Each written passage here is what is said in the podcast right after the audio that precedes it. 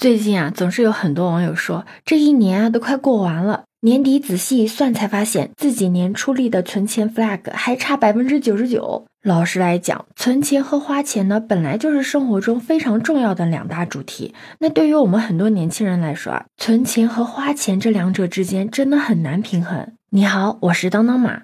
你有没有发现，这一届的年轻人真的可以说是将高消费和省钱集于一身的群体？可以买贵的，但是不能买贵了；可以花钱，但是绝不可能在可以省钱的地方多花一分钱。打比方啊，比如说两百块钱吃一顿饭是可以的，但是这两块钱的纸巾嘛，是怎么都不可能花的。像我自己就是，网购的话价格合适都可以下单，但是只要它不包邮，我就不想买了。当然，像我这种情况呢，肯定不是一个个例。像现在很多年轻人啊，他除了会花几千块钱买一双潮鞋、买一套护肤品，还热衷于各种的拼团、凑单、砍价、薅羊毛，主打一个该薅的羊毛一分也不能少，十块的优惠券必须得用上。要知道，该省省，该花花，骑着单车去酒吧，可不仅仅是一个热梗，而是这一代的年轻人在身体力行的实践的事儿。尤其是一些外卖软件的限时红包，每天按时打卡，天天领优惠券，已经成为了年轻人点外卖的基础操作。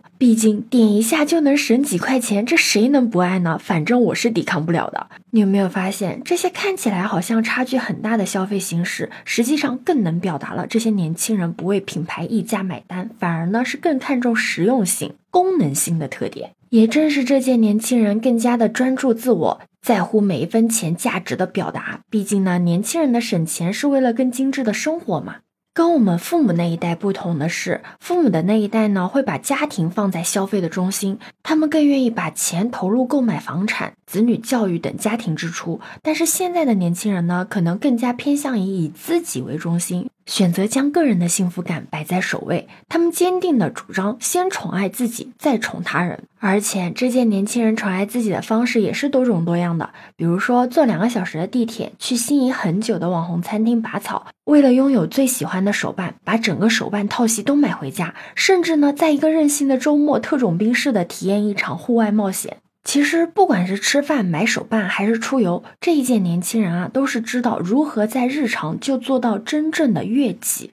在快节奏的生活中啊，年轻人已经变得越来越懂生活了。就像有网友说的。爱好虽然烧钱，但是可以给精神上带来极大的满足感，而消费也成为了满足年轻人热爱社交、分享、表达快乐和情感的重要方式。也正是因为这种新的消费观念啊，也让年轻人的社交变得更加有温度了起来。有句话说得好啊，愿意花的必须花，没必要的绝不花。但有的时候真的会因为一些奇怪的好奇心而潇洒的买单，这在某种程度上算不算得上是一种勇气与好奇心的结合呢？其实，在网红种草影响下，猎奇消费呢也成为了驱动年轻人消费的一个原因。比如说，我真的有的时候会因为一个玩偶的造型太过于怪异、太过丑萌而心动下单。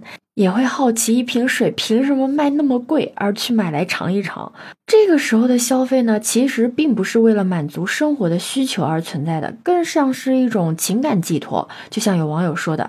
购买这些新奇的产品啊，是自己对生活热爱和追求的一种体现。他们呢是愿意将这份特殊的体验分享给身边的朋友的，同时呢也成为了自己独特的标签。年轻人呢拥有不被定义的个性，他们的消费观呢也在不断的变化。不管是个性消费、悦己消费，还是猎奇消费，都能反映出年轻人对生活的态度。不知道你听到这里有没有发现，只要你对这届年轻人消费观了解的越多，你就越能发现所谓的超前消费、精致穷等标签呢，只是一些表面现象。大部分的年轻人在花钱上虽然有个性，但其实他们也是遵循着理性消费的核心，在消费和存钱上，其实都有自己的规划的。对此，你有什么看法呢？可以把你的想法留在评论区哦。